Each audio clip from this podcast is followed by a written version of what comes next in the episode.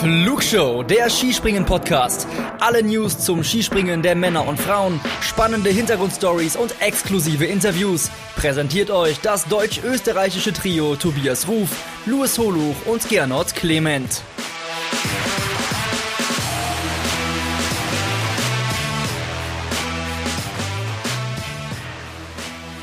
WM in Planitza, sie ist Geschichte. Das letzte große Highlight der Saison im Skispringen ist beendet und wir wollen drüber sprechen, was ist übrig geblieben aus Planitza? Wie sind die letzten Entscheidungen gelaufen? Wer sind die großen Helden? Wer sind vielleicht auch die Verlierer dieser WM? Definitiv kein Verlierer dieser WM, weil er uns immer wieder mit seiner Expertise hier beglückt, ist Luis Holuch, den ich heute in der Flugshow begrüße. Hi Luis, ich grüße dich. Hi Tobi, da bin ich doch gleich von meinem Post-WM-Kater geheilt. Ah, wunderbar. wunderbar. Super, wunderbar. Luis, wir besprechen heute das Einzel der Herren von der Großschanze. Wir besprechen das Teamspringen von der Großschanze. Und dann gibt's unsere Tops und Flops. Die zu den Damen habt ihr in der letzten Folge schon gehört mit Luis und Uli. Heute konzentrieren wir uns voll und ganz auf die Herren. So, jetzt ist es natürlich so, dass auch wir ab und an mal Fehler machen. Das ist in der letzten Folge passiert. Ich war nicht dabei. Deswegen, Luis, überlasse ich dir die Bühne. Kleine Korrektur zur Folge mit den Damen. Da geht's um Maren Lündby und die äh, Noten. Aber das darfst du jetzt äh, hier ganz transparent bitte äußern, mein Lieber. Genau, ja. Uns hat nämlich der liebe Michael geschrieben. Und der liebe Michael ist tatsächlich äh, Kampfrichter, auch bei FIS-Events. Äh, letztes Jahr beispielsweise, kann ich mich erinnern, war in Oberhof beim Weltcup-Finale mit dabei. Und er hat uns eben ein Feedback gegeben zu der Notengeschichte, die die Uli und ich äh, rund um Maren Lündby letzte Woche besprochen haben. Da ging es einmal darum, dass wir da die Begriffe Jury und Sprungrichter durcheinander geworfen haben. Sollte natürlich nicht passieren, weil die Jury nicht für die Vergabe der Noten zuständig ist, wie man vielleicht weiß. Ähm, und das zweite war das Thema eben dieser Schneekontakt, um den es da ging. Und ähm, er hat dann nochmal klar für uns und auch für euch differenziert, dass äh, dieser Schneekontakt zum Teil der Ausfahrt gehört und nicht zur Landung. Das heißt, ähm, die, das eine Mal, wo tatsächlich Punkte abgezogen wurden für Maren Lündby, war im falschen Bereich, nämlich die wurden bei der Landung abgezogen und nicht bei der Ausfahrt, wie er schreibt.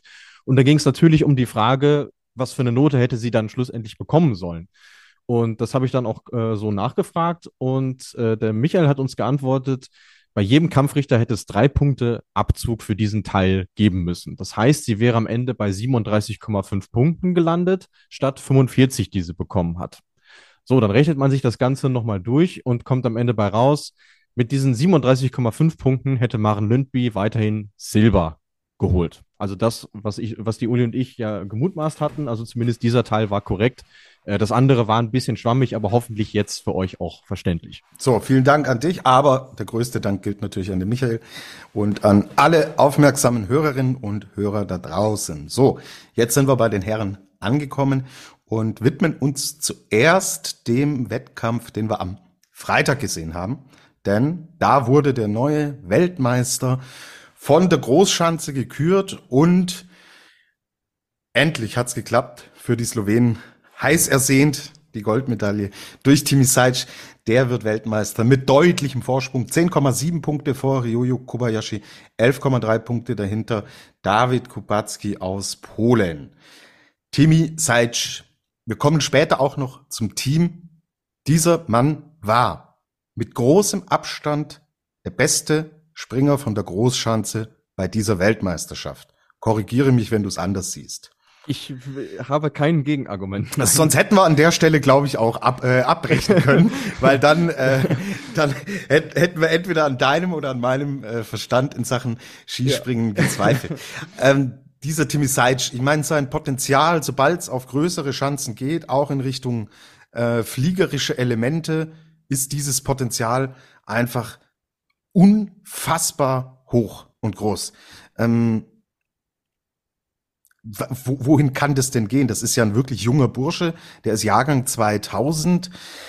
Wir haben es schon mal während der Saison so ein bisschen angeschnitten, wohin seine Reise gehen könnte. Aber ich glaube, jetzt auch nach diesem Wochenende, wo der Druck natürlich unfassbar auch groß ist auf ihn, ja, weil das Brennglas zu Hause in Planitza, darauf hat man hingearbeitet. anhand der Vorleistungen war der Druck auch riesig auf ihn und auf Angela Nischek. Die beiden standen da voll im Fokus. Und ähm, wohin kann es denn gehen mit ihm? Also, wenn ich die Anlagen sehe, boah, ähm, wenn er, wenn er an einigen Punkten ansetzt und sich auf Schanzen, wo es nicht so sehr ins Fliegerische geht, dann kann das ja tatsächlich auch in Richtung Gesamtweltcup und solche Dinge gehen, oder? Wie, wie beurteilst du's? Naja, so äh, ein Zufallsprodukt ist dieser Weltmeistertitel auf jeden Fall nicht, weil äh, sein Sprung, Sprungstil schon sehr, sehr gut auf diese äh, modernen Großschanzen passt. So diese äh, K125er, HS 138 oder HS 140 mit diesem doch äh, sehr modernen Profil, wo es auch darum geht, wirklich Geschwindigkeit im Flug zu machen. Das passt, das passt richtig, richtig gut. Äh, was ihm tatsächlich noch so, so ein bisschen fehlt, und ich glaube, da haben wir sogar im Saisonverlauf mal drüber gesprochen, dass es so auf diesen etwas oldschooligeren Schanzen ähm, noch ein bisschen besser klappen muss, sowas wie Lachti beispielsweise, was wir diese Saison noch haben. Da schätze ich es ein bisschen schwieriger ein, weil du da schon auch sehr von der athletischen Seite her kommen musst und da hat er sicherlich noch Potenzial, aber so vom Typ her, so vom ähm, vom Fliegerischen her, auch, auch von den körperlichen Anlagen, die er hat, da passt schon sehr, sehr vieles zusammen. Also das ist einer, den wir, über den wir nicht das letzte Mal bei einem großen Titel gesprochen haben werden. Da bin ich mir auch sehr sicher. Ja. Genau, die Hanna hatte auch gefragt, äh, was er noch schaffen kann, ob er noch konstanter werden kann.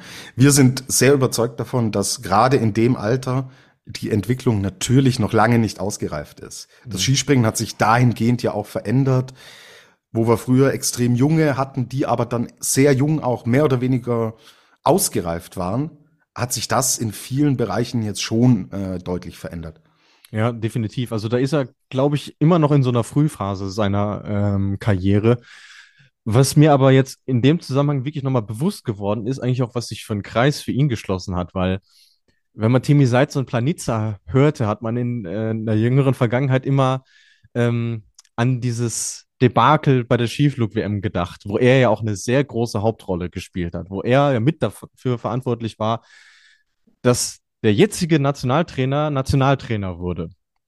Also irgendwo hat er sich selber so daneben die Aktion damals war, vielleicht mhm. auch so ein bisschen den Weg zum Weltmeistertitel geebnet. So ein ganz, das finde ich eine ganz verrückte, ganz verrückte Ebene an dieser Story.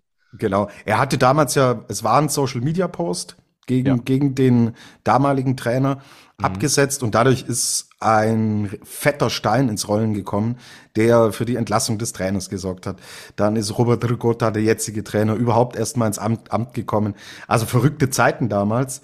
Und äh, ja, wie gesagt, das ist ein super junger Bursche, der auch schon abseits der Schanzen da wirklich wahnsinnig viel erlebt hat. Und ja, eigene Palastrevolution gestartet mhm. und mh, mm, als König im Endeffekt jetzt äh, vor, vorerst mal abgeschlossen. Also haben wir äh, eine sehr beeindruckende Leistung von ihm schon gesehen im Einzelwettkampf und dann auch im Teamwettbewerb, über den wir gleich noch sprechen wollen.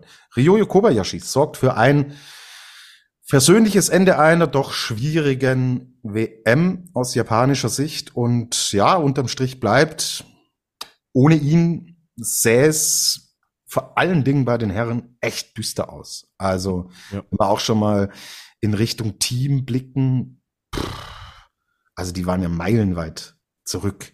Und Japan hat mal zu einer Nation gehört, die wir auch in Podest-Richtung immer irgendwie auf dem Zettel hatten. Aber er ist der Einzige, gell? Ja, das ist also das, das ist hart. So ein bisschen gemutmaßt hatte ich das ja schon in der letzten Folge mit Uli. Da hatte ich gesagt, wenn Kobayashi keine Einzelmedaille genau, holt, genau. dann war es das auch.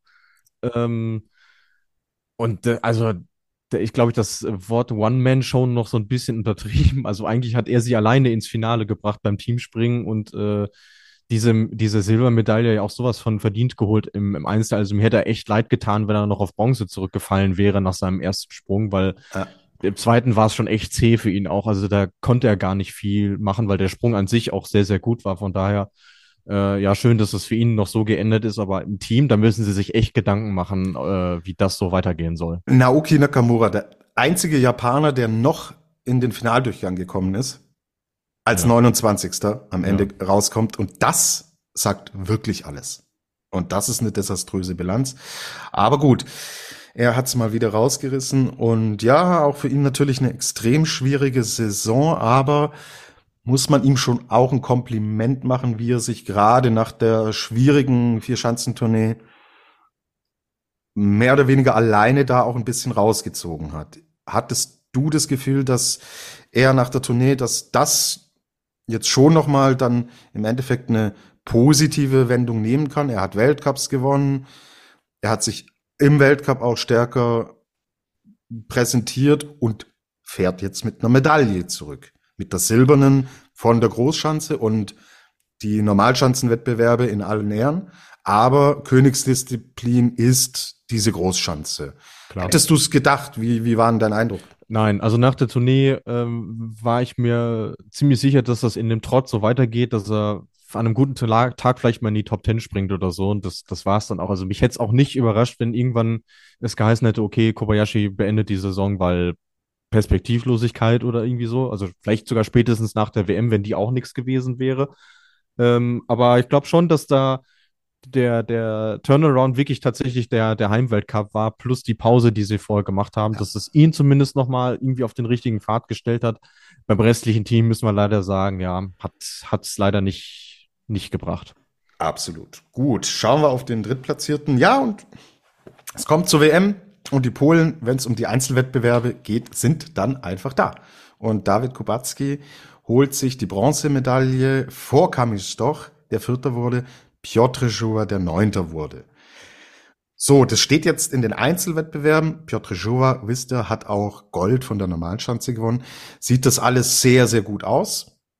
Team und Mixed, hast du ja mit Uli auch schon äh, vor allen Dingen über das Thema Mixed gesprochen. Ja. Sieht's ganz dünn aus. Im Team hat's dann am Ende auch nicht gereicht. Recht deutlich sogar, muss man sagen. Und es sind halt wieder mal die alten Herren. Und ihr habt ja auch schon drüber gesprochen, wenn die dann irgendwann Step by Step aufhören werden und irgendwann wird's passieren, ist es jetzt zwar immer, sind das gute Bilanzen, perspektivisch, aber schwierig. Mhm. Ist auch eine schwierige Situation, glaube ich, fürs Trainerteam, weil ähm, da waren wir vor der Saison sehr gespannt, so wie, wie, wie gehen sie es an, wie machen sie das?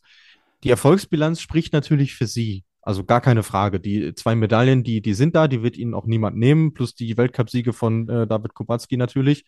Auf der anderen Seite, sie haben es halt leider im Saisonverlauf bislang nicht geschafft, dass sie irgendeinen herholen, der sie, der sie verstärkt. Klar, da ist jetzt so ein Alexander Snischau dabei, aber wenn man ehrlich ist, aus dem wird auch keiner mehr, der die Siege holt.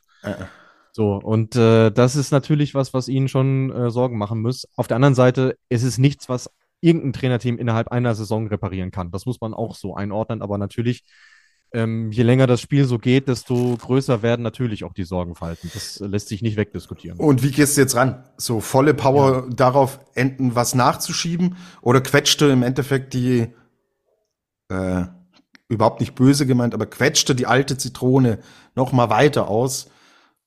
Irgendwann ist halt gar nichts mehr drin. Also es ist, glaube ich, ein schwieriger Spagat. Und ja. wie du sagst, äh, fürs Tra Trainerteam eine unfassbar schwierige Geschichte, aber mei, am Ende ist Sport auch immer Momentaufnahme und wenn du mit einer goldenen und einer bronzenen in den Einzelwettkämpfen rausgehst, hast du so viel nicht falsch gemacht. So.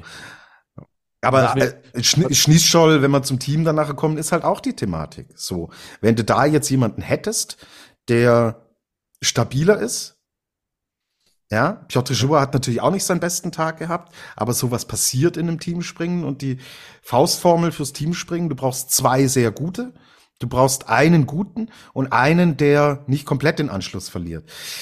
Und da geht die Faust, Faustformel halt leider nicht auf, gell? Mhm. Das ist im, im Grunde genommen das, was Österreich in dem Fall die Medaille gewonnen hat, weil sie als Team dann doch die entscheidende, äh, die entscheidenden Prozent, Prozente äh, kompakter war. Auf der anderen Seite, und da werden wir ja auch nochmal drüber reden, Thomas Thunbichler hätte schon wie ein Genie ausgesehen, wenn das mit dieser Anlaufverkürzung für Kopacki geklappt ja. hätte. Weil ja, ja. hätte er die Pluspunkte bekommen, würden wir jetzt über Polen als Bronzemedaillensieger sprechen. So ist es. Das wären 10, glaube ich, gewesen, gell? 10,4, ja. 10,4 mit der entsprechenden Weite, die dann natürlich gekommen wäre. Heißt auch mehr Weitenpunkte. Das, dann wäre es deutlich gewesen, ja. Wäre es deutlich gewesen. Gut, okay. Äh, schauen wir auf die deutsche Mannschaft. Fünfter Platz Markus Eisenbichler, achter Platz Karl Geiger, 13. Aldi Wellinger, 17. Konstantin Schmid. So, jetzt ist es auf der Normalschanze extrem gut gelaufen. Auf der Großschanze weniger. Mich hat's ehrlich gesagt nicht überrascht, dass es auf der normalen Schanze für die deutsche Mannschaft besser geht als auf der großen Schanze. Thema ist da, glaube ich, schon auch diese Absprungdynamik, die sie haben, dass sie dadurch extrem früh Höhe gewinnen, aber nicht so konstant in den Flugmodus reinkommen. Das unterscheidet sich von anderen. Also siehst du es auch so, dass gerade dieses Thema Absprungdynamik natürlich auf der Normalschanze dann anders zum Tragen kommt, als auf einer Schanze, in der du erstmal ins Fliegerische reingehst. Ja, weil äh, gerade auf der Normalschanze hat man ja gesehen, was es ausmacht, wenn du auch nur 20 Zentimeter höher in der Luft bist als die anderen. Das haben die Deutschen äh, sehr, sehr gut hinbekommen. Auf der großen läufst du da halt Gefahr, dass du zu sehr im, im Wind, im Fahrtwind irgendwie stehst und dann halt verlierst. Ich finde, für sich genommen wäre das jetzt ein stinknormales Weltcup-Ergebnis gewesen, hätte man sagen können, ja, ist okay. Also da haben wir im Saison ja, ja. ganz andere Katastrophen gesehen. Das ist richtig. Ähm. Auch kompakt so. Aber gerade äh, Andy Wellinger hat sich sehr, sehr schwer getan auf der Anlage. Also da waren nicht viele Sprünge dabei, wo ich sagte, auch Mensch, das ist aber der, der Valley aus äh, von der Normalschanze oder aus genau. äh, Rüschnow oder aus Lake Placid oder so. Das fand ich ein bisschen schade, weil ich immer so das Gefühl hatte, Mensch, eigentlich, eigentlich kann das doch, eigentlich kriegt das doch hin, aber es hat halt irgendwie nicht sollen sein. Dann kann man ihm auch nicht böse sein. Aber unterm Strich, ich sehe es komplett genauso wie du. Das war irgendwo abzusehen, dass sie sich auf der kleineren Schanze doch äh, einfacher tun werden als auf der größeren. Genau, hat sich dann im Teamwettbewerb auch bestätigt. So, bester Österreicher, wenig überraschend ist Stefan Kraft, der Titelverteidiger, der Sechster wird. Das heißt, die österreichischen Herren beenden diese WM auch ohne Einzelmedaille. Ja, gehen wir, würde ich sagen, direkt rüber in Richtung Team und Slowenien hat's dann am Ende gemacht und hier denkt an meine Formel zurück. Ist genau diese Formel nämlich eigentlich eingetreten. Mhm. Angela Nischek, Timi Saic sehr stark. Sieger Jeller wirklich gut. Und Lovro Kos hatte ein bisschen Lücken, aber war nicht so weit zurück, dass er dich mehr oder weniger aus dem Spiel nimmt. Und genau diese Formel hat dafür gesorgt, dass sie Weltmeister werden. Das hatte sich nicht angedeutet über die Saison hin, dass am Ende Slowenien diesen Titel holt.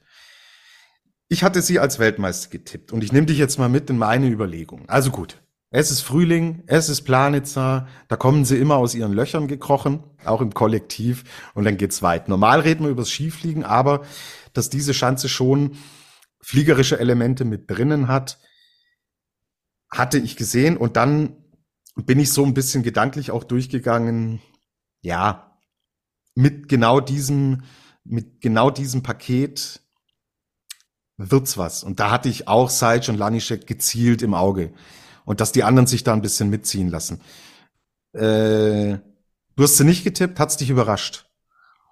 Nein, hinten raus nicht mehr. Nach den Eindrücken wahrscheinlich aus dem aus dem äh, ja. Einzelspringen dann, oder? Ja, nee, also da war ich mir schon ziemlich sicher, dass es, äh, dass sie es machen werden, ähm, weil dann endlich auch mal das zum Tragen kam, was ich mir eigentlich vom gesamten slowenischen äh, Team eben gewünscht hätte, ähm, dass sie doch ihren Heimvorteil tatsächlich mal, mal ausnutzen, was ihnen eigentlich bis zu diesem Springen äh, oder bis zum Einzel auf der Großschanze nicht gelungen war. Das haben sie dann im Teamspringen perfektioniert gewissermaßen so und deswegen ähm, so verdient wie, äh, wie nach dem Einzel irgendwo auch vorhersehbar. Klar musst du es dann auch bringen unter dem, unter dem Druck, weil wenn du den Einzelweltmeister stellst, erwarten die Leute das gewissermaßen auch von dir, denken, äh, der kann die anderen mitziehen, aber sie haben es halt einfach gemacht so und das äh, deswegen total unbestritten, dass das dass das so, so in Ordnung geht. Was ich nur krass fand, was ich dann rausgefunden habe, ist, dass das tatsächlich der erste Teamweltmeistertitel für Slowenien überhaupt war.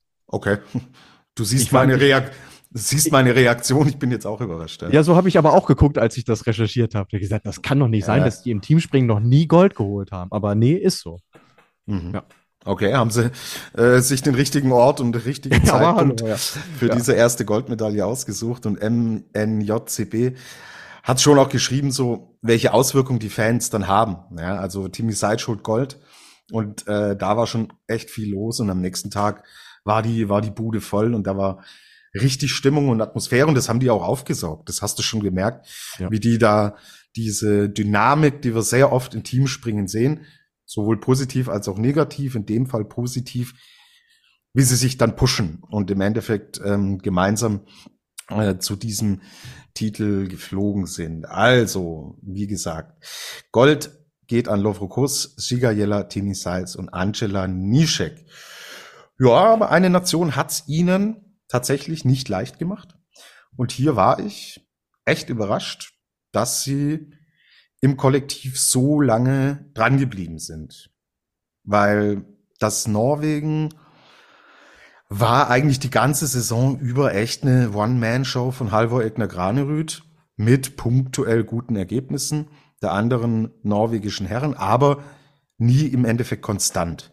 Und das haben sie in dem Wettbewerb sehr gut hinbekommen. Johann André Vorfang, Christopher Eriksen, Sundal, Marius Lindwig und eben Halvor Egner Granerüth holen Silber. Als du die Aufstellung gesehen hast, was hast du ihnen dazu getraut?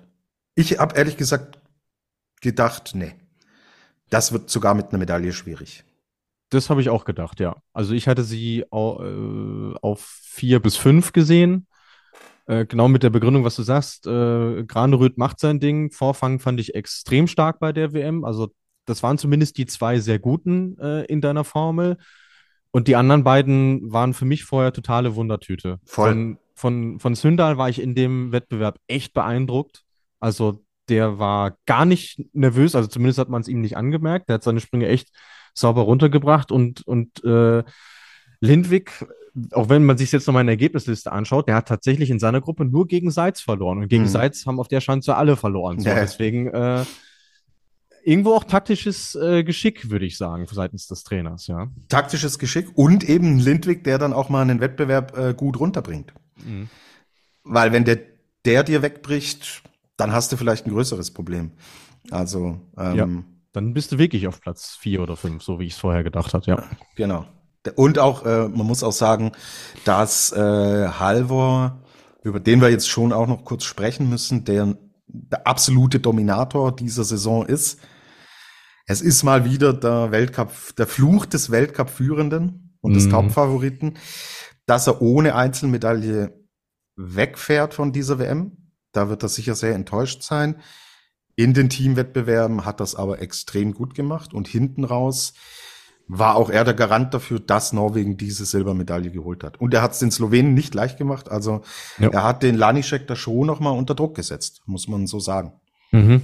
Ja, also ich finde, ich finde auch, er hat sich rein springerisch hatte sich sehr, sehr wenig äh, vorzuwerfen, was die, was die WM angeht. Also Normalschanzen Einzel hatten wir besprochen, wie schwer es da gerade Springer hatten, die äh, in seinen Startnummern-Gegnern unterwegs waren, dass sie dann auch ja nicht vom Glück geküsst waren, was das angeht. Auch auf der Großschanze, finde ich, war es phasenweise nicht äh, hundertprozentig fair. Deswegen glaube ich, dass er das auch relativ schnell abhaken kann. Aber es ist natürlich schon krass, dass wenn du Du hörst den Namen Halvor Egner Granerüth, denkst ja, Weltklasse Skispringer, wahrscheinlich einer äh, der besten, wenn nicht sogar der Beste, der noch keine Einzelmedaille bei einer Weltmeisterschaft geholt hat. Das finde ich schon ziemlich, ziemlich krass. Also ich hatte da eine Statistik gesehen, es sind nur sechs Springer äh, in dieser Statistik vor ihm, die noch mehr Weltcup-Punkte geholt haben als er, die keine Medaille geholt haben. Keine mhm. Einzelmedaille. Krass. Okay. Ja, also das ist schon. Aber ähm, äh, Positives für ihn am Horizont. Zwei Jahren Heim-WM in Trondheim, seine Wahlheimat. Da könnte was gehen, sag ich mal. Und 26 Jahre alt, also. Ja. Da, äh, wir, wir sprechen hier noch nicht über einen 34 oder 35-Jährigen, wie wir es zum Beispiel in der Generation der Polen dann haben. So, Bronze geht an Österreich, Daniel Czofenik, Michael Heiböck, Jan Hörl und Stefan Kraft. Und klar freut sich, sagt, endlich verdiente Medaille für den Kraft, die gestern ich würde zu Österreich gerne später dann noch kommen, wenn wir im Bereich Tops und Flops sind. Ähm, ja. Ja, lass es, lass es uns in, in der Thematik Tops und Flops, mhm, würde ich ja. sagen, besprechen. Schauen uns dann weiter um. Polen wird Vierter. Wie gesagt, es fehlen 10,3 Punkte am Ende. Wenn Kubacki die Bonuspunkte holt, holen sie Bronze. Aber er hat sie nicht geholt und das relativ deutlich sogar. Man hat da auch versucht, natürlich nochmal zu riskieren und aufs Ganze zu gehen und ähm, ist dann am Ende nicht aufgegangen. Und ich finde ehrlich gesagt auch total verdient. Also Stoch und Kubacki sind sehr gut gesprungen, aber Schnischol und Jua an dem Tag hat's dann am Ende nicht gereicht und ja. ähm, denkt, äh, gehen wir noch mal auf die Formel zurück. Nur zwei gute reichen dann halt an so einem Tag nicht. Und deswegen ja. geht die verdiente Bronzemedaille nach Österreich. So. Jetzt wurde Markus Eisenbichler am, Sam am Freitag nach dem Springen gefragt, ja, morgen Teamspringen, wohin soll's denn gehen? Und er hat gesagt, ja, es war so cool in Oberstdorf, da haben wir gewonnen und wir wollen den Titel verteidigen. Ja, war cool in Oberstdorf. Ich denke gerne dran zurück, aber irgendwie von Beginn an ist, glaube ich, so auch eine Dynamik entstanden. Also ich hatte von Beginn an das Gefühl, Eiser als erster Sprung war noch richtig gut, aber dann hast du schon gesehen, die anderen ziehen da halt voll mit. So, Deutschland, dadurch, dass sie Fünfter in der Nationenwertung sind, sind sie von den Teams, die um Medaillen mitspringen, immer als Erster gesprungen. Mhm. Und ich hatte von Beginn an kein gutes Gefühl. Und ähm, mir, mir haben auch die Ergebnisse von der Großschanze ehrlich gesagt nicht, mir haben sie nicht gereicht, um zu sagen, wir springen um Gold mit. Dass es um Bronze gehen könnte, ja, okay. Aber für Gold hat's mir nicht gereicht. Und ähm, no. deswegen, ich finde, es ist am Ende leider der verdiente fünfte Platz. Sie waren an diesem Tag die fünftbeste Nation. Nicht mehr, nicht weniger. Ja, wobei, wenn du mich jetzt fragst, welche Mannschaftsleistung mir besser gefallen hat, die polnische oder die deutsche, würde ich schon sagen, die deutsche. Die waren insgesamt doch für mich kompakter als, als Team. Aber ich gebe dir schon recht, also es, sie sind von Beginn an, obwohl sie äh, ja quasi vorgelegt haben, sind sie hinterhergesprungen. So, ja. äh, so kann man das irgendwie zusammenfassen. Auch wenn man sagen muss, bis es dann diesen Knackpunkt gab, Anfang des zweiten Durchgangs, waren sie ja noch relativ dicht dran. Also es hat nach dem ersten Durchgang nicht viel gefehlt auf eine Medaille. Ich schaue jetzt nochmal nach. Das waren, äh, was haben wir denn? 12,1 Punkte. Das ist nicht viel. Gerade verteilt auf vier, vier Springer in so einem Wettkampf. Ähm, aber spätestens äh, mit dieser, mit dieser Anlaufverkürzung für Markus Eisenbichler, der da wirklich in einer Minute, glaube ich, so alle Gefühle erlebt hat, die man so als Mensch erleben kann, äh, war es dann irgendwie dann, spätestens damit war es dann leider Gottes äh, vorbei, ja. ja. Lea fragt, was sagt ihr zu der ganzen Verkürzungsaktion im zweiten Durchgang im Team? Ähm, also alle, die es nicht gesehen haben, Markus Eisenbichler eröffnet für Deutschland dann den zweiten Durchgang und man geht Coaches Decision zwei Luken nach unten und verpasst die Bonuspunkte um einen halben Meter. Eisenbichler landet, jubelt, denkt, geil, voll aufgegangen. Da fehlt ein halber Meter. Was sagt Bundestrainer, äh, was sagt Bundestrainer Horn, äh, Holoch? Hätte das genauso gemacht wie Horngacher? Ja, hätte er. Weil was hast du zu dem Zeitpunkt noch, noch zu verlieren? Wenn du die Medaille haben willst, ist das genau der Zeitpunkt, wo du in dieses Risiko gehst. Ihr wisst alle da draußen, der allergrößte Fan vom Bundestrainer bin ich nicht. In dem Fall gehe ich aber mit. Du musst was probieren. Und du musst, wenn du auch sagst, ja, ob du jetzt hier Vierter, Fünfter, was weiß ich, ist völlig wurscht. Ist eine WM, da geht's um Medaillen, um nichts anderes. Und dann musst du es riskieren. Und es war ein halber Meter. Ja. Also er ist jetzt nicht äh, fünf, sechs, sieben Meter dahinter geblieben und man sagt so, hä, was war denn das für eine Harakiri-Aktion? Da fehlt ein halber Meter. Und ja. deswegen, ähm, ja, Eisenbichler meinte dann, äh, eine Luke hätte es auch getan. Okay, aber dann, dann, hol, dann, dann holst du fünf Bonuspunkte. Genau. So, was bringt's dir? So. Die hätte es eben nicht getan, genau das ist es nämlich. Du musstest genau dieses Risiko nehmen, was da, was da gegangen worden ist, weil ähm, ob du jetzt mit zehn Punkten weniger die Medaille nicht holst oder mit fünf Punkten weniger, ist dann im Endeffekt auch wurscht. Aber wenn du weißt, du musst so viel aufholen, dann holst, dann bringt's nichts, wenn du nur die Hälfte aufholst. So. Und wenn es aufgegangen wäre, Mai, sie sind am Ende des Tages nur knapp zehn Punkte hinter Österreich. So. Genau, das ist es nämlich. Ja. Wenn es aufgegangen wäre, hätten wir jetzt alle, äh, würden alle dastehen und sagen, Stefan Horngacher, größter Trainer aller Zeiten. So. Ja. Deswegen also, Lea, du hörst schon raus, wir können es nachvollziehen und ja, hey, ähm, ich find's schön, dass der Eisenbichler auch wieder aus sich rausgeht, dass man immer mehr dieses Reservierte, was er zu Saisonbeginn hatte, irgendwie merkt er, es ist doch nicht mein Naturell, ist zumindest mein Blick von außen. Ja. Ich bin gespannt, äh, wenn wir ihn dann Richtung nächster Saison wieder treffen. Da werde ich ihn auch mal fragen, ist da so ein bisschen was gekippt? Weil gefühlt, seit er auch wieder äh, mehr Emotionen zeigt und zulässt, springt er auch wieder besser. Den Eindruck teile ich auch, ja. Ja, absolut. Okay, äh, die Sera fragt, ja, zu viele Fehler. Pff, nein, es hat halt am Ende in Summe nicht gereicht und Schmid und Wellinger, das war halt, das hat halt leider nicht gereicht. Das hatte sich im Einzel dann schon angedeutet und ähm, Konsti ist, ist eine gute WM gesprungen. Anhand der Vorleistungen äh, hätte ich es ihm ehrlich gesagt so nicht zugetraut. Aber da hättest du halt genau diesen Wellinger in Bestform gebraucht, um dann entsprechend die Medaillen zu holen. Weil eins muss man schon auch echt sagen, dieser Geiger, äh, er macht mich fertig. Der macht mich fertig.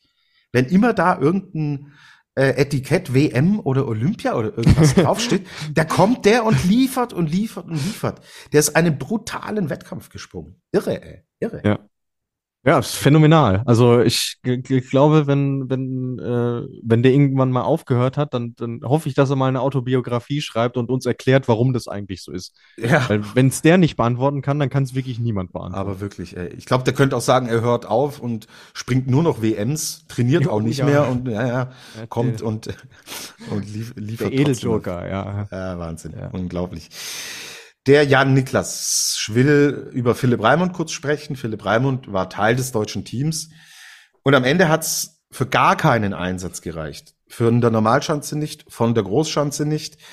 War eine knappe Geschichte. Er hat auch ähm, sich geäußert in Interviews, in seiner smarten Art. Absoluter Teamplayer, fand ich mega gut, wie er sich diese ganzen Tage über da auch äh, da auch äh, präsentiert hat und die Mannschaft unterstützt hat, äh, ganz groß. Also gibt andere Sportler, ich glaube Dominik Peter aus der Schweiz habe ich gehört, ist direkt abgereist, als er nicht nominiert wurde. ja. Und da muss man hervorheben, ähm, dass das eine sehr sehr große Eigenschaft ist.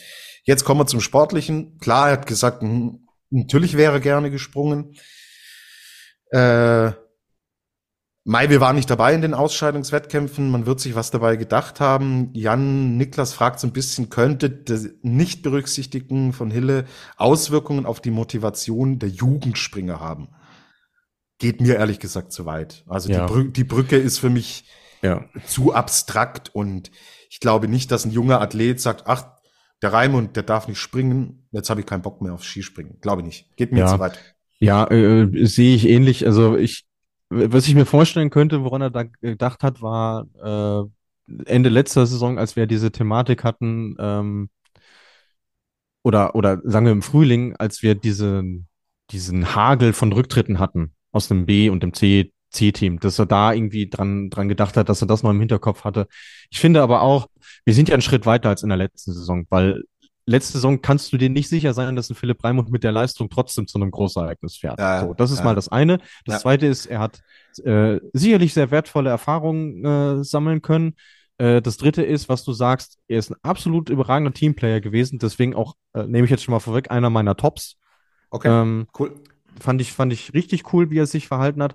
Und jetzt unterm Strich, wenn man sich das nackte Ergebnis anschaut aus den Ausscheidungen, finde ich, auf der Normalschanze hätte er es absolut verdient gehabt, damit dabei zu sein. Auf der Großschanze hm, war es halt nicht genug, um an den Arrivierten vorbeizukommen. Deswegen habe ich die Nominierung auch verstanden und ich denke mal, äh, da kann er auch äh, gut mitleben. Wäre vielleicht nochmal was anderes gewesen, wenn sie jetzt tatsächlich eine Medaille geholt hätten. Da hätte er sagen können, Mensch, da wäre ich auch gerne dabei gewesen als aktiver Springer, aber so denke ich, so als Typ her auch, der wird absolut das Positive aus diesen Erlebnissen mitziehen. Das kann ihn nur stärker machen für die Zukunft. Genau, richtig. So, machen wir das deutsche Paket zu und der Jan Kra 02 hat auch geschrieben, Deutschland hat den siebten Startplatz für den Weltcup bei den Herren durch Justin Lissow. Mal sehen, ob er ihn dann auch wahrnimmt, Fragezeichen. Ich glaube, du kannst ein Ausrufezeichen dahinter setzen. Ja, wird er. Wird er, wunderbar. Gut. Dann gehen wir jetzt noch kurz ähm, auf ein paar Namen und Nationen, die ihr uns geschrieben habt. Die wollen wir natürlich noch erwähnen. Die Leri 4 schreibt, fast historisches Ergebnis der Schweizer Männer im Team. Und zwar sind sie Sechster geworden, sind vor Japan gelandet, wenn auch nur mit 1,2 Punkten, aber war so nicht zu erwarten. Können wir, glaube ich, unterschreiben. Ähm, richtig gutes Ergebnis für die Schweizer Mannschaft. Da sind wir voll mit dabei und vielleicht, wenn es nachher zum Adler der WM geht, hören wir noch mal was von der Schweiz. So, äh, Dade Jevin Marusiak auch wieder stark, hat sich total etabliert in den äh, letzten Wochen. Finde ich wirklich bemerkenswert, ähm, dass er da so konstant ist. In beiden einzelnen souverän unter die Top 30 gesprungen. Das muss man sich mal reinziehen. Also das äh, wirklich äh, wirklich bemerkenswert. Gott, äh, vor ihm noch keiner geschafft aus der Ukraine, muss man, muss man sagen. Das ist wirklich äh, großartig. Wobei der 17. Platz auf der Normalschanze natürlich nochmal heraussticht unter den beiden, vor allem wenn man bedenkt, was das für ein krasser Wettkampf war, gerade im ersten Durchgang. Also äh, ja, Shampoo, sagt die Flugshow. Jawohl, das sagt sie und das völlig zu Recht. Another Ski Jumping Fan Eto Nusia endlich mal wieder im zweiten Durchgang. Ich will die Euphorie hier aber ehrlich gesagt ein bisschen bremsen, dass Finnland im Team ausscheidet nach dem ersten Durchgang, ist für mich ein großer Rückschritt. Mhm. Weil wir hatten eigentlich in den letzten eineinhalb, zwei Jahren schon immer auch wieder hervorgehoben, ah, da geht was, da tut sich was, da geht was voran. Also meiner Meinung nach stagniert das Ding seit einem Zeitalter. So ein bisschen geräuschlos sind sie nicht vorangekommen, während sich andere Nationen, ich spreche hier zum Beispiel über die USA, die es in den zweiten äh, Durchgang geschafft haben. Mhm. Oder die Schweiz, ja. ja. Das, das war so im Endeffekt die Preisklasse der Finnen. Sie waren sogar eigentlich noch über, ähm, über den USA und über der Schweiz, phasenweise. Äh, da geht's, geht's halt echt leider nicht voran, gell? Ja, ist äh, irgendwie bisschen, bisschen schwierig. Also für, für Nusiainen kann man sich an der Stelle schon freuen, weil der die ganze Saison noch nicht in den Top 30 war. Ähm, äh, finde, Kütosau hat es auch ganz ordentlich gemacht, aber dann ist von Anti-Alto war ich in dem Wettkampf echt enttäuscht. Äh, und dass Wilco Palosari nach der Saison und nach dem, was er auch schon erlebt hat, bei seiner ersten WM vielleicht noch ein bisschen äh, grün hinter den Ohren ist, kann man ihm, glaube ich, nicht verdenken. Ich meine, der Kerl ist 18 Jahre alt, also äh, da, da muss man, da muss man, glaube ich, vorsichtig mit sein. Aber ich gebe dir prinzipiell recht, man hätte sie schon mindestens auf Augenhöhe mit den US-Boys äh, erwarten dürfen, ja. Absolut. Gut. Äh, zwei, bevor wir zu den Tops und Flops kommen, sind noch zwei Sachen von der Normalschanze Off-Fan. Äh, der Luki, kein kanadisches Mix-Team als Olympia-Dritter. Ähm, ja, an den, an den Damen liegt's nicht. nee, Nee, ist, ist halt so. Wenn du nur noch einen Mann hast, dann, dann wird es schwierig, ein Mixteam aufzustellen. Ich glaube, sie kriegen auch keine Ausnahmegenehmigung, dass sie mit drei Frauen springen dürfen. Ja. Ähm, ja, ist dann, die, ist dann die Frage, wann wir das nächste Mal tatsächlich dann ein kanadisches Mixed-Team sehen werden. Da sehe ich ehrlicherweise ziemlich schwarz. Jo. Wenn Matthew Sokop nicht nochmal zurückkommen sollte. Also er hat es ja nicht äh, ganz ausgeschlossen, aber mhm. sieht nicht danach aus. Okay. Gut, ist ein Thema, das wir aber auch im Blick behalten. Und die Sarah hatte gefragt, dreimal wurde Schanzenrekord gesprungen von der Normalschanze. Wann ist das das letzte Mal passiert? WM Oberstdorf 2021.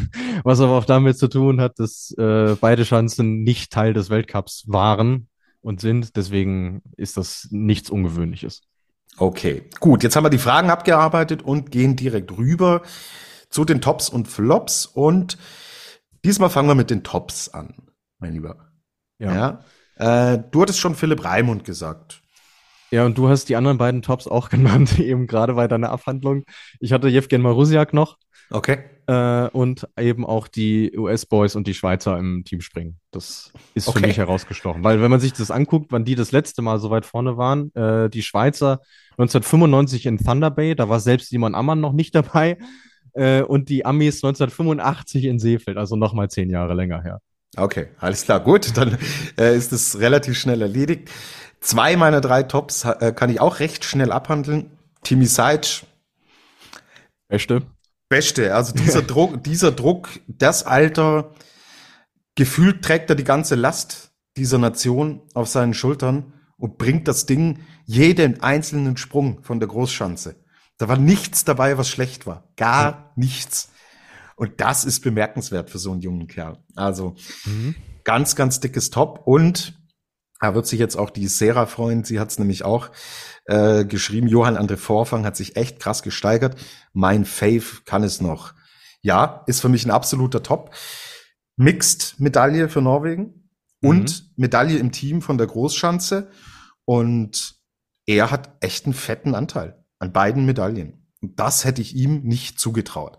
Also, lange ist her, da habe ich über die die drei gesprochen, die mir wirklich schon auf die Nerven gehen. Ja, die, oh, die, ja, oh. die, die, drei von der Tankstelle ähm, äh, aus Norwegen. Aber er hat sich da jetzt total stabilisiert und ähm, ja. er hat einen Tande ausgestochen, er hat einen Johansson ausgestochen ähm, für diese Teamwettbewerbe. Er war die Nummer zwei in dieser Mannschaft. Und das vor einem Lindwig und das eben auch vor einem Johansson und auch vor einem Tande, die sonst bei Teams immer mit, die waren immer gesetzt. Und Johansson mhm. war immer mit dabei. So. Ja. Und äh, Vorfang hat es geschafft, dass er da wirklich zum Garanten zusammen mit Halvor äh, bei, auf Herrenseite geworden ist, der, der hier die Medaillen setzt. Und ich habe es ihm so nicht zugetraut. Also ja. hat mich positiv überrascht. Deswegen gibt's einen Top. So, mein dritter Top, der macht ein bisschen das größere Bild, den größeren Rahmen auf, weil klar wir natürlich uns hier in dem Podcast auf Skispringen äh, fixieren und konzentrieren. Aber wenn wir uns Verbandsstrukturen anschauen, ist der nordische äh, Skikomplex im deutschen Skiverband schon eine eigene Gruppe, wo die Dinge auch ineinander verzahnt sind. Mhm. Was Expertise angeht, was Material angeht, was Trainerzusammenarbeit angeht. Es gibt einen übergeordneten Sportdirektor für alle Disziplinen, Langlauf, nordische Kombination und Skispringen. Und da muss ich echt sagen, ich habe dem deutschen nordischen Skisport nie im Leben so eine gute WM zugetraut.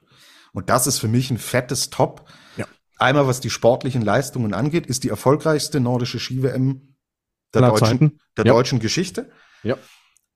Außendarstellung, überragend, wie die sich präsentiert haben. Als Einheit, als Kollektiv, als Fairplay an allen Ecken und Enden, immer wenn es irgendwo an anderen Stellen mal so ein bisschen geknarzt hat. Nein, diese Mannschaft war eine Einheit und hat Deutschland überragend repräsentiert. Und wenn ich den ganzen großen Bogen aufmache, haben wir im alpinen Skisport unsere Probleme? Haben wir im Biathlon unsere Probleme? Das ist für den deutschen Skiverband insgesamt im Ganzen aber die Bank und der Eckpfeiler und es wird zu 100 Prozent die äh, Wintersportlerin des Jahres, was von den Wintersportlern selbst gewählt wird, wird aus dem nordischen Skisport kommen. Das ist Katharina Althaus. Ja. Und wenn es nach mir geht, auch die Sportlerin in ganz Deutschland des Jahres. Okay, ist März, wir haben noch ein bisschen Zeit, lassen wir es auf uns zukommen, aber sie wird in der engeren Auswahl sein. Und was man da im Kollektiv geschafft hat, ist echt bemerkenswert. Großes Kompliment. Ich habe es an vielen Stellen nicht zugetraut, den Beteiligten. Und deswegen ist für mich ein fettes Top der deutsche nordische Skisport. Kann ich mich nur anschließen, ja. Also ich meine, äh, Langlauf muss ich zugeben, ist bei mir so ein bisschen blinder Fleck, habe ich jetzt nicht ähm, so viel mitverfolgt, aber äh, gerade auch was in der NOCO passiert ist, ähm, wo die Zusammenarbeit im, im Team Männer, Frauen ja noch mal intensiver ist. Und das fing ja bei der Öffnungsfeier schon an, damit, dass wir zwei Fahnentrainer hat, äh, Fahnenträger, genau, Fahnenträger mit ähm, mit Nathalie Armbruster und äh, Vincent Geiger war es, glaube ich, ähm, da, das war schon mal ein Statement, was da gesetzt wurde und was sie sportlich abgeliefert haben. Ähm, großartig. Äh, Katharina Althaus hatte ich eh gesagt, absolutes Top. Ich meine, jede Goldmedaille, die Deutschland bei dieser nordischen GWM geholt hat, trägt ihren Namen und ihre Handschrift. Absolut großartig. Und ähm, auch in puncto Außendarstellung kann ich dir auch nur recht geben. Also es gab kein Interview, keine Äußerung oder irgendwas, was ich in den zehn Tagen gehört habe, wo ich so dachte, oh, das ist vielleicht jetzt nicht so ähm, optimal. Von daher, nee, da wirklich auch fettes Kompliment. Wir sind nicht immer gnädig mit dem Deutschen Skiverband. Das äh, kennt ihr, das wisst ihr, wenn ihr uns länger hört. Aber heute gehen die Props mal ganz dick raus. Genau. Und es hat über zehn Jahre gedauert, bis es wieder Medaillen bei einer nordischen Ski-WM im Langlauf gab. Ja, guck. Also, um das vielleicht zu komplettieren. Peter Schlickenrieder hat 2018 übernommen und hat diese Sportart, die komplett am Boden lag, mhm. wirklich von null auf im Endeffekt Kern sanieren müssen. Und Ziel war eigentlich Oberstdorf, dass man da Medaillen schon holt. Hat nicht gereicht, aber dann kam Olympia mit äh, Gold und Silber. Und jetzt holt man mit der Damenstaffel die Silbermedaille. Und eigentlich was noch sensationeller ist, dass man mit der Herrenstaffel da sah es, sah es nämlich noch echt viel übler aus und du hattest mhm. nie ein Zugpferd wie eine Katharina Hennig bei den Damen. Äh, dass man da auch eine Medaille holt, das äh, grenzt an Wunder und zeigt, was Protagonisten und was, was ein Team dann im Endeffekt ähm, verändern kann. So, wir bleiben oder kommen gezielt wieder zurück zum Skispringen und machen bei den Flops weiter. Und ja, hm, so ganz leicht tue ich mich nicht damit, aber ich will's und muss es schon irgendwie ansprechen. Die Johanna hat auch geschrieben, WM für die österreichischen Männer eine Enttäuschung trotz Bronze im Team. Und ich würde schon sagen, eigentlich ja. Ähm, keine Einzelmedaille. Im Team Bronze, man ist das stärkste Kollektiv. Wir haben es immer wieder hervorgehoben. Äh, na, mir reicht es dann ehrlich gesagt auch nicht auch übergreifend, dass Eva Pinkelnick, ja, sie hat ihre Medaille geholt, auch von der normalen. Aber auch da war natürlich, hey, das Ziel schon auch, wir wollen und müssen eigentlich Gold attackieren. Im Mixed genau das Gleiche. Mhm. Im Damenteam war Österreich auch eigentlich stärker einzuschätzen als viele andere Nationen. Und es sind halt leider einige Dinge passiert, die jetzt dazu führen, dass man meiner Meinung nach hier nicht von ähm, einem Erfolg sprechen kann. Und ich will auch hier einen größeren äh, Bogen im Endeffekt aufmachen. Biathlon-WM, Ski-Alpin-WM, nordische Ski-WM, kein einziger Weltmeistertitel für Österreich. Hm. Und das ist, sie haben hochgerechnet die zweitmeisten Medaillen geholt. Norwegen steht über allem. So. Alle WMs Übergeordnet haben sie die zweitmeisten mit Schweden auf, auf Augenhöhe ungefähr haben sie ihre Medaillen geholt. Aber dass man keinen einzigen Weltmeister hervorbringt, ist echt leider eine Enttäuschung. Hm. Ja, ich finde, sie sind insgesamt auch ziemlich blass geblieben. Also ähm, nicht nur was die Ergebnisse angeht, sondern auch was was so die Präsenz angeht. Also wenn du mich jetzt fragst, was Guter war, Punkt. Guter was war Punkt, dein, äh, dein Moment, wenn du äh, der WM, wenn du ans österreichische Team denkst, dann muss ich schon sagen, klar, eindeutig die, die Silbermedaille von Eva Pinkelnick, einfach weil sie Eva Pinkelnick ist. Aber abseits von ihr, boah, tue ich mich echt schwer, ja. Also klar, ich denke auch, und die Österreicher sind ja mindestens genauso selbstkritisch sich selbst gegenüber, wie wir Deutschen das sind, die werden nicht, nicht zufrieden sein, ja. Ja, und wie du sagst, sie haben keine prägende Rolle gespielt. Und das müssen sie eigentlich. Mhm. Mit, mit äh, auch immer dran denken, was da für ein Budget dahinter steckt, was da auch für eine Klasse dahinter steckt. Und es fehlt halt gerade dieses Geniale. So, was ein Rieber hat. Ja. Was ein Bö hat. Was eine Althaus hat. Was ein Odermatt hat. Wenn wir mal alle Sportarten so ein bisschen in einen Topf werfen, aber dieses Geniale, das geht ihnen leider komplett ab. Ja. Und deswegen, äh, ja, tut mir leid für alle ÖSV-Fans da draußen, aber ich glaube, ähm, sowas kann auch eine gute, ein guter Ansatz äh, sein, zu sagen, vielleicht müssen wir in die in der Breite ist es gut und es ist ja so ein bisschen ein Sinnbild auch der, der österreichischen Skisprungherren, mhm. dass man in der Breite sehr gut aufgestellt ist. Aber es geht im Spitzensport, Spitze, Sport, eben auch um diese ganz großen Ausschläge nach oben. So, das war mein erster Flop. Jetzt darfst du äh, deinen ersten anbringen. Ja, ich habe, ich habe mir tatsächlich vier aufgeschrieben, wenn gleich zwei von denen irgendwo so ein bisschen äh, zusammengehören.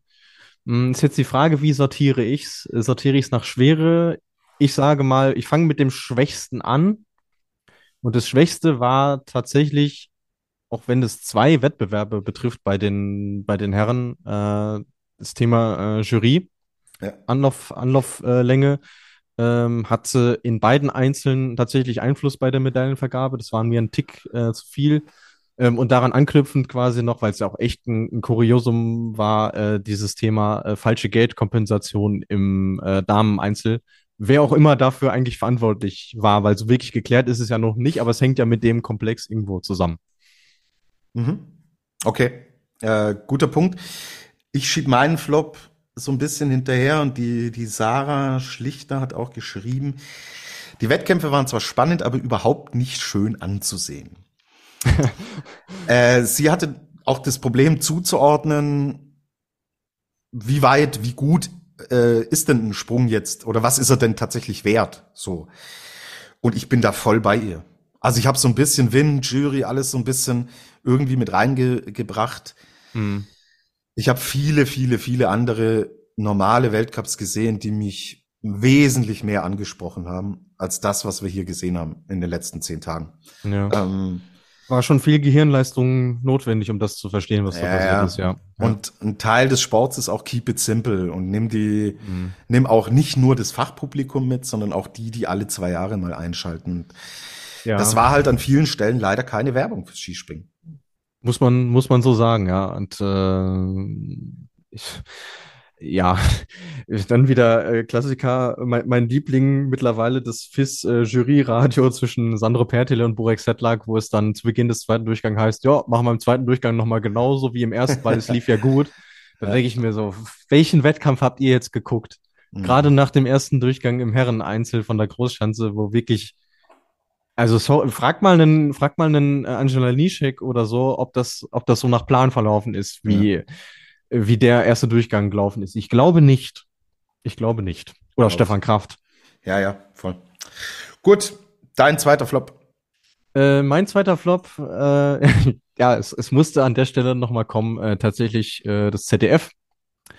Ähm, wobei die ARD äh, deine Bronzemedaille ja auch nicht gesendet hat, also könnte man die eigentlich auch noch mit, äh, mit dazu nehmen, äh, jetzt im, im, im Langlaufbereich, aber also wenn, ich glaube, das, das ist so ein Ding, wenn du die Leute in zwei Jahren nochmal fragst, was bleibt dir von der, von der WM hängen oder welche Erinnerung hast du an die letzte WM, werden dir viele sagen, ja, ZDF hat äh, einen kompletten deutschen Medaillensatz verpasst. Geht nicht. Geht nicht, weil sie einfach früher rausgegangen sind. Ja. Und das ist ein Unterschied, ob du einen Wettbewerb gar nicht zeigst oder ob du einfach rausgehst. Und dann mach kein, dann mach kein Live, äh, keine Live-Übertragung in der Sportart, wo jeder weiß, da kann es zu Verzögerungen kommen. Das ist kein Fußball- oder Handballspiel, das auf eine gewisse Zeit halt begrenzt ist, so. Ja. Sondern da kann es zu Verzögerungen kommen. Und dann zeig's nicht. Und also, es tut mir leid. Und die Fernsehstationen nehmen ja durchaus einen großen Einfluss darauf, auf die Startzeiten von so einem Wettkampf. Ja, total. Dann, total. dann die, musst du im Gegenzug auch bereit sein, da die nötige Flexibilität zu haben.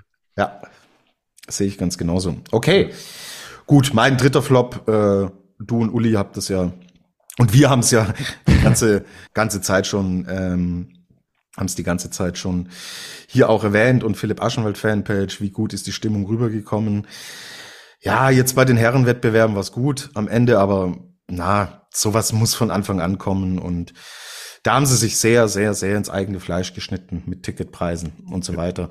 Ja. Haben wir, glaube ich, genug durchgekaut. Aber ja. wenn wir über Flops sprechen und ich war in der letzten Folge nicht dabei, das kann ich, kann ich nicht, ja. kann ich nicht äh, unerwähnt lassen. Ist, ist auch mein Platz eins klar und deutlich. Ähm, mich hat es dann sehr amüsiert, dass es tatsächlich eine äh, eine Band oder ein, ein, ein Musikensemble in Slowenien gab, das die äh, das Planica-Lied umgedichtet hat. Genau mit Bezug auf diese, auf diese Tickets. Preise. Okay.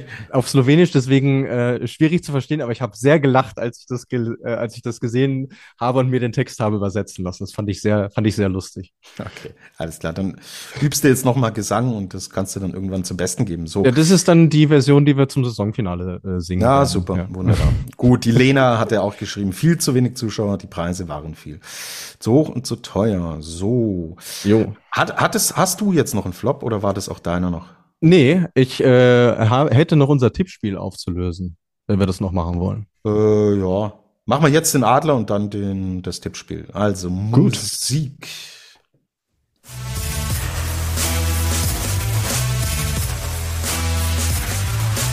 Die Flugshow präsentiert den Adler des Wochenendes. Dade Jan und MNJCB schlagen Simon Ammann als Adler der WM vor und der Luis und ich gehen da mit. Also ich bin kein Fan dieses Abgekulte von ob's Kasai ist oder auch Ammann ist, aber hey, wenn dann die Leistung stimmt und passt und er so eine WM zeigt, allergrößten Respekt hätte ich ihm nicht zugetraut und da springe ich sehr, sehr gerne über meinen Schatten. Ähm, und ja, ja. Schon, schon krass, gell? Also. Ich kann es nur copy-pasten. Ich kann es nur copy-pasten. Und ich glaube, einer äh, derjenigen, der uns das geschickt hatte, hatte äh, noch äh, darauf verwiesen, wie wenig Saisonvorbereitung er eigentlich hatte. Ja. Ähm, was natürlich auch echt ein Faktor ist. Aber du hast gemerkt, wie der Mann von Sprung zu Sprung besser geworden ist, wie das immer stabiler und selbstverständlicher wurde. Und es hat echt äh, Spaß gemacht, äh, ihm, ihm zuzuschauen. Und ja, freue mich dann, wenn wir in vier Wochen wieder hier sitzen und uns dann fragen, ob das jetzt wirklich die letzte Saison von Simon Ammann war. Naja, gut, das, die, das Tippspiel geht nicht mehr an. Äh, es war MNJCB, der es geschrieben hat. Ah, sehr gut. Und der hat ja auch geschrieben, äh, dass Remo Imhoff für ihn auch ein Kandidat ist.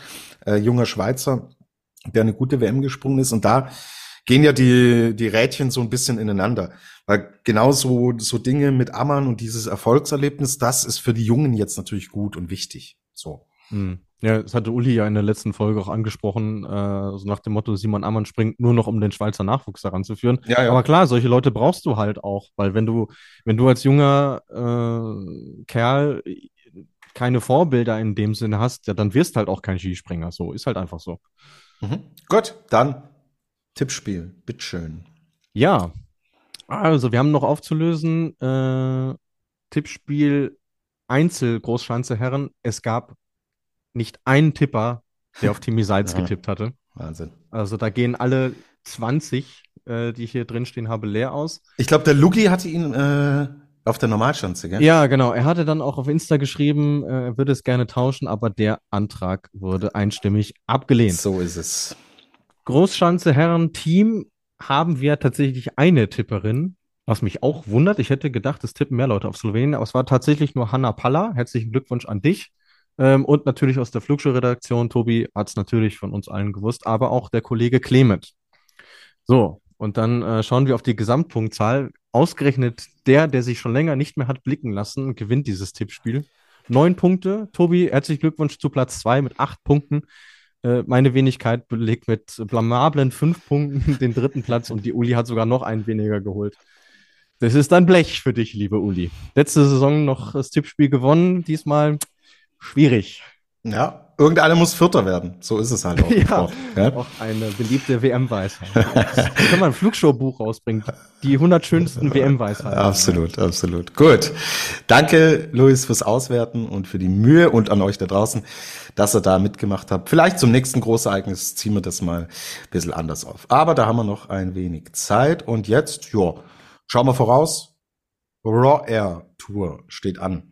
Es geht nach Norwegen und da sind bekanntlich die Damen und die Herren am Start und ja, erste Station ist Oslo. Welches Programm haben wir denn?